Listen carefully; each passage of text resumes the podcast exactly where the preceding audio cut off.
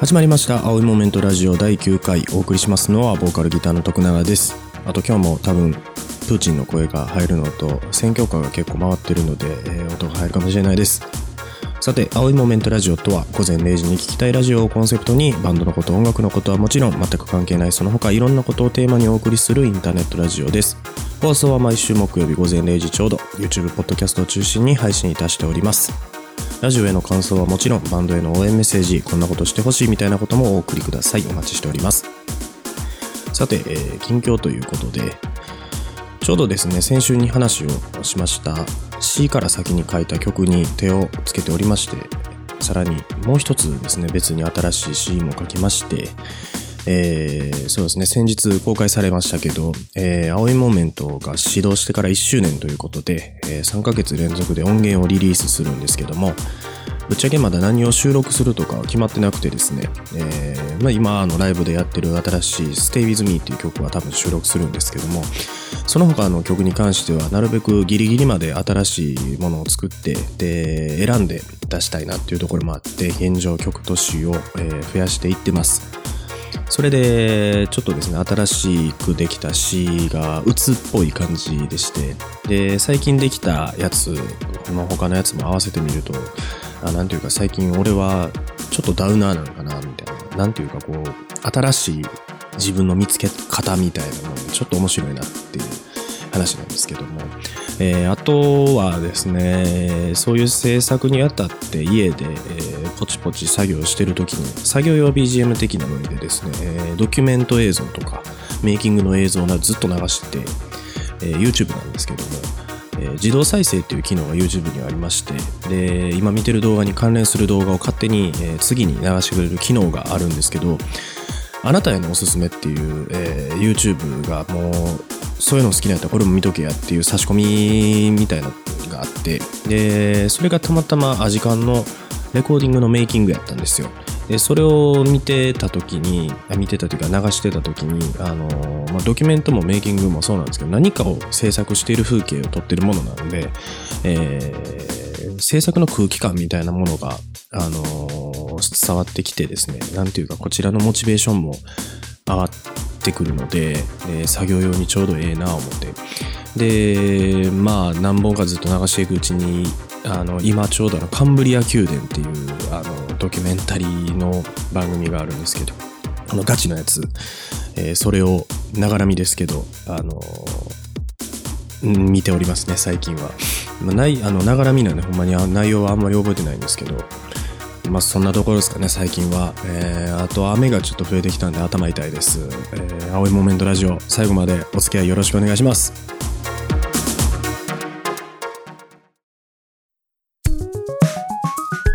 青いモーメント、青いモーメント、青いモーメントラジオ。青いモーメントラジオ。さて、えー、送っていただいたメッセージにお答えします。ひろぽんさんからありがとうございます。毎週聞かせてもらっています徳永さんに質問です。私は作曲に挑戦しようとしているのですが、なかなかうまくいかないです。徳永さんは初めて作曲するときはどんな感じでしたか？または作曲するコツなどあれば教えてください。最後に青いモーメントの音楽活動、そしてラジオをずっと応援しています。はい、ありがとうございます。えー、そうですね、初めて作曲するときはどんな感じでしたか？ということで、えー、そうですね。まあ、ちょっとこれは黒歴史っぽい感じなんですけど、えー、小さい頃からですね、割と歌うことが好きやったというか、えー、歌いながら暴れ回って、えー、汗かいて発散するのが好きやったんで、まあ、今もそういう節があるんですけど、メロディーとかの認識はもう全然ないですよ。これが、その、どういう意味の歌で、どういう雰囲気の歌でとかないんですけど、まあ、暴れてこう、母言いながら適当にうにゃうにゃ歌ってたような記憶があります。えー、作曲というか、えー、曲を作ったなって認識してるのは、えー、多分4、5歳の時にですね、えー、なぜか家にキーボードがあって、ピアノ習ってるとかないんですけど、キーボードがありまして、で、父が寝る時に子守歌として、え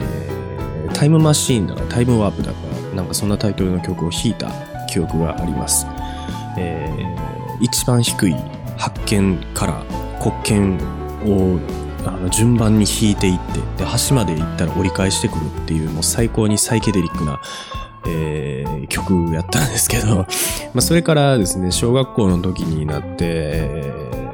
ちゃんとポップスだとかそういうものを歌として認識しだしてから Nobody Knows あのヒップホップグループって言ったらいいんかなうん。Nobody Knows に影響を受けて、えー、ジャンプっていう曲っていうか歌、伴奏がわからないんで、あの、メロディーだけなんですけど、それをもう紙に書き殴って、えーうにゃうにゃ言いながら、えー作った記憶があります。えーそれからは、えー地元のコピーバンドでちょっとおしゃれないつ終わるか分からへん曲を友達と作ってでそれから桜ソー組みましてですね、えーライブを初ライブをやるにあたって4曲ぐらいオリジナルは必要やろってことで4曲を急ピッチで作ってですねほんま今思うとよう作ったなって思うんですけども。でギターは小学校の時からやってたんで、まあ、独学なんですけど、まあ、だから理論も理論ももクソも知識もなくてでもあの、まあ、好きなコード進行みたいなものは感覚でなんとなく分かってて、まあ、こう弾いたらええやろぐらいの感じなんですけどそれをあの無理やりあの当時持ってた MP3 のポータブルプレイヤーに外部入力があったんでそこにもギターを直接挿してでそれを録音してこんな感じかなみたいなやつで作って。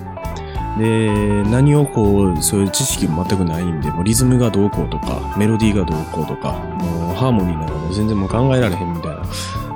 何すら知らんかったんですけど何を考えたわけでもなくこうそのギターを挿して録音したやつを何週も何週も聞きながら、えーその上にギターで単音で音を弾いてでそれにうにゃうにゃ言いながらそれっぽい言葉を当ててでほんま奇跡的にメロディーを作って、えーそれをメンバーに聴いてもらってやってもらうみたいな感じでしたね。ドラムはその時は口頭で言ってたんかな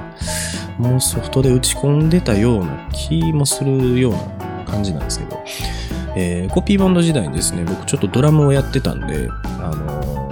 ーあの曲のあの感じとかでかろうじてあの8ビートだとか16ビートだとかそういう言葉知ってたんで、えーそういう言葉で伝えたりとかあとドドパンドドパンみたいな感じで伝えてたような気がします。えーで当時僕以外のメンバーはみんな知識があったんで、えー例えばあの「ここのブレイクは何拍なの?」とか言われても僕からすれば何を言ってるんだこいつはみたいな 感じでもうそういう知識がないからでも言葉でアウトプットはできないんでででもあの取った音源がもう全てででもその音源自体ももうあの音質悪いんで、えーコードの細かい音は聞こえへんみたいなもうね今はもうその撮ってた音源が手元にないんでどんな環境でこうメンバーに渡してたのかわかんないですけどほんまにようやってくれたなって思いますね。もう頭上がんないっすわ。はい。あの当時のベーシストからあの無知ってあの一番の罪やからってあの何も知らないって一番の罪やでって怒られたのをはっきりと覚えてますね。昔からこう勉強が苦手やってで勉強が苦手っていうかあの仕組みを理解して解くっていう考え方がもうなかった人なのでだから分からへんかったらもう勉強せえやって言われてですいませんでしたみたいな感じで勉強しても言葉と意味は知ってる。でも何に使うか分かれへんみたいな。もうというかもうそこまで考えないんですね。もう暗丸暗記というか。ま自然自然なんですけど。だからあのーまあ理論があるっていうことも音楽に対して知らなかったのでだからもう何を勉強するって言われても分かんないですしえーで結局この曲のキーは何なんて聞かれてで僕的にはそのキーって言葉自体は知ってるから、まあ、C のコードから始まるからこの曲のキーは C かなみたいな感じで。で向こうからすればえ？それでいいの？みたいな。感じでしたね、えー作曲のコツということで、えーどの程度の作曲をしはるんですかね。なんか僕はもう主にバンドの曲なんですけどっていうかもう僕も教えてほしいくらいですけど、えーそうですね。まずはいっぱい好きな曲をコピーすることじゃないですかね。伴奏とメロディーを、えーギターが弾けるならギターで弾いてもらってもいいですし、ピアノが弾けるのはピアノで、で、まあなんていうか弾き語りみたいな感じでコピーしてもらって、で、まあ、好きな曲やから、あの、自分の引き出しに自然としやすいと思うんで、そうですね、コピーをたくさんしてもらった方がいいと思いますね。で、それで、えーその好きな曲がどうして作られたのかとかを考えたりとか調べたりしてみてください。えーあの、その引き出しが、どういう時にその引き出しが必要なのかがわかると思います。あの、例えば、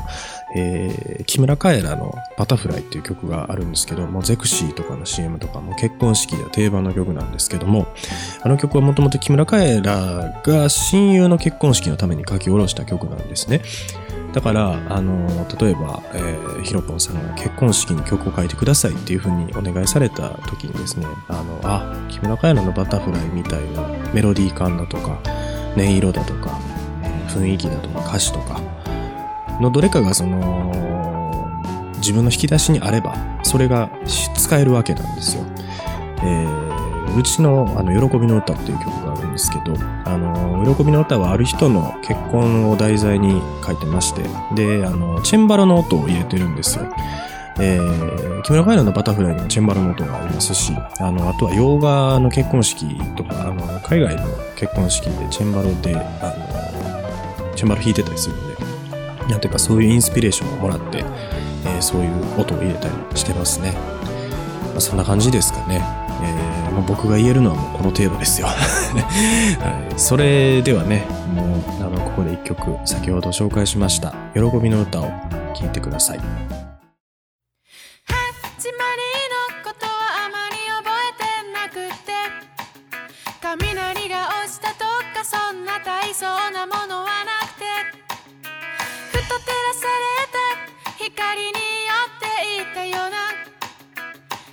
照らしてあげなくちゃなんて思ってしまったような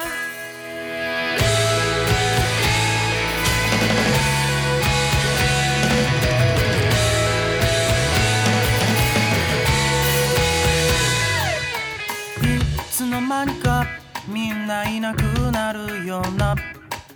そんな当たり前の非常な現実に君を思う。少し思いかしらそんなことはどうでもいいから。君さえいればいい。それだけでいいじゃないか。テーマパークやらカフェやら地元の映画館。君の手を引っ張って引っ張られて重ねた思い出がある。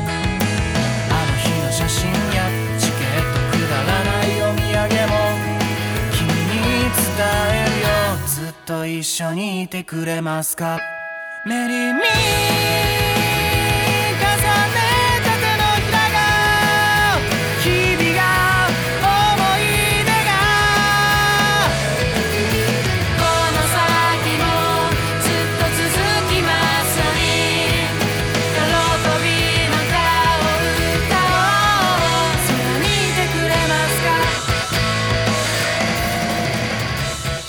アオイモーメントの最新情報ですが、4月24日水曜日、大阪東心斎橋ジャニスにてエクスペリメント男女ツインボーカルに出演します。出演はアオイモーメント、アニフロックス、フラジル、メメホワイトシープス。会場は18時30分、開演は19時ちょうど。前売り券2300円で別途ワンドリンク代が必要です。新曲が増えてきておりますので、ぜひ、見に来てください。そしてですね、4月30日から5月2日までの3日間、南堀江ネイブにて、5月2日の南堀江ネイブ走行ファクトリーにて、えー開催されるゴールデン南堀江に出演します。出演はもうたくさんです。30組以上出演します。会場は12時30分、開演は13時ちょうど。前売り券4月30日分、5月1日分は2500円。5月2日分だけ3000円です。限定枚数です。3日間通しチケットが6000円で販売されます。す、えー、べ、ての日来る方はですね、2000円もお得になるんで、要チェックでお願いします。僕たちはですね、最終日の5月2日に出演いたします。そして、えー先日発表しました5月15日から17日までの3日間ですね東名阪を回る伝説の放浪かもめツアーに参加します15日は大阪南堀ネイブ16日は名古屋今池博品。えー17日は、えー東京新宿の侍。すべて18時30分会場。19時開演です。前売り券が2500円。でベッドは乗りぐらいが必要です。5月もですねあの各地を回りますので気になっている方は、えーぜひお越しください。そして冒頭の方でも言ったんですけども青いモメントが、えー始まってから1周年ということで、えー6月から3ヶ月連続でですね青いモメントの新譜のリリースが決定しました。ありがとうございます。青い瞬間123ということで一発目がですね 6, 月6月の15日土曜日南堀江の部で、えーレコ発のイベントを開催します。青いモーメントプレゼンツ I'll Stay With You 18時会場18時30分開演。前売り券が2500円でワンドリンク代ベッドで必要です。出演がですね京都から朝焼けの後東京からサステイウス福岡からインコズということでもう青いモメント好きならもう好きやろっていう出演者で、えーやるんで、えーぜひ見に来てください、えー7月8月に関しては後日発表になりますので要チェックでお願いします。一緒にお祝いしてください。よろしくお願いします。という感じで5月以降もですね盛りだくさんなんですけども、えー最新情報はですねホームページツイッターにて順次公開しております。チケットなどお問い合わせは青いモメントホームページの一番下のコンタクトからもしくはツイッター DM でも大丈夫です。お気軽にご連絡ください。よろしくお願いします。ということで、えー青いモメントラジオそろそろお別れの時間となりました。次回の配信は4月25日木曜日午前0時を予定しております。皆さんの今日あったいいこと悪いこと、楽しかったこと、ムカついたことや、このラジオへの感想、バンドへの応援メッセージ、こんなことしてほしいみたいなこともお送りください。動画のコメント欄もしくは動画説明欄の投稿フォーム、ホームページのコンタクト、公式 Twitter への DM からでも構いません。コメントメッセージをお待ちしております。えーもう一件ですね、メッセージが来てたんですけども、また次回、紹介させてもらいます。あの、もう全然バンドに関係ないことで、あの、こちらとしては嬉しいんですけども、猫の話を次はさせてもらおうかなと思います。そうじゃなくても、あの、全然あの、送っていただいたものはもう順次こう、あの、取り上げさせてもらうんで、どしどしお送りください。よろしくお願いします。ということで、青いモメントラジオ第9回お送りしましたのはボーカルギターの徳永でした。来週もお会いしましょう。おやすみなさい。